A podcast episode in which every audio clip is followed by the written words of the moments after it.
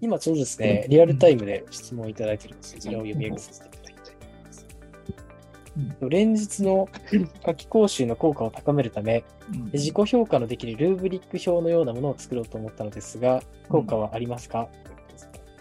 なるほどですルーね。ブリック表っていうのはおそらくこう、あれですか、表形式整理していたんですよ。5段そ階れを表それを作ってることに時間が割いてしまってて、疲れてしまう可能性もあったりするから、うん間違ったとこ分かんなかったとこ全部書き起こして、それをとりあえずやるとかっていう、そんなシンプルな感じでいいんじゃないですかね。なるほど、なるほど。あんまりじゃあ、うん表そのものにこだわりすぎるというかそうそう、なんかそういう形式ばったものをやるというよりかは、一日のさあの密度っていうのを上げていって、こんだけ入れてて、もう限界これ以上なんか入れるものないなっていう状態を作っていった方がいいんじゃないかなと思うんですよね。なるほど夏季講習の効果を上げるというか、やったものに対して毎日振り返って、それだけどれだけなんか分かんないものを全部理解できるようにしていくだけで十分なんじゃないかなと、正直思いますよね。なるほど。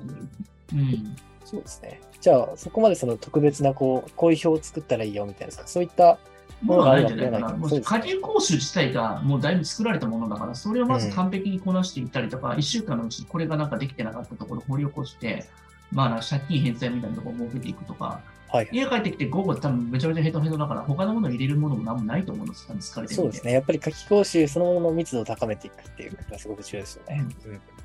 だからその表を作るのもしんどいじゃないですか、正直もう。そうですね。まあ確かに、かなり。ううんんなんかね、勉強できてることがあって、そんなことあんま作らずにな、とりあえずなんかもうややら教わったことを全部その日のうちに消化して自分のものにできるように結構ガーってやりこなすっていうところは結構ありますよね。ああ、確かにそうですね。なんかあまりこう、形式にとらわれちゃってる子は、意外とその、本来やるべきところに意外と意識が向かなかったりしますからね。結構受験のお母さんとかでも、カリキュラム作ってください。うんどうのこうの先の予定作ってくださいって言ってるけれども、だからそれ、だから養殖教育になるからやりたくないんですよ、それも。うん。なるほど、なるほど。うん結養殖局それを、教育ですそねう、それをやってて、とりあえず気持ちよくなって、やった風になるのが嫌なんで、はいはいはい。うん、なるほど。その養殖教育面白いですね。うん。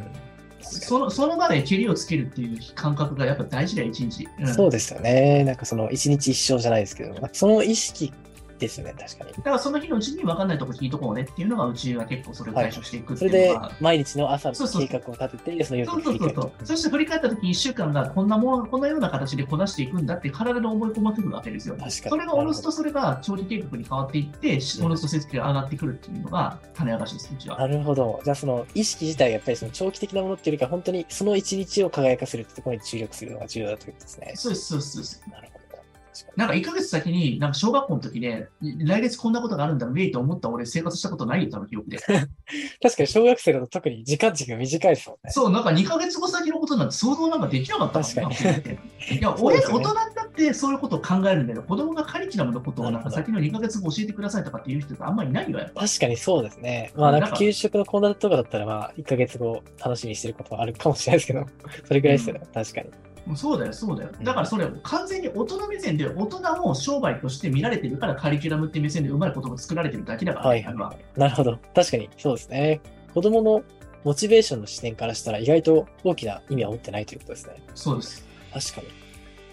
盲点ですよね、完全にこれは。そうですね。それはなんか確かに意外と大学受験のメソッドとか、なんかそういう大人の勉強、資格試験勉強のメソッドとはちょっと違うところですよね。 そうそうそうそう。うん。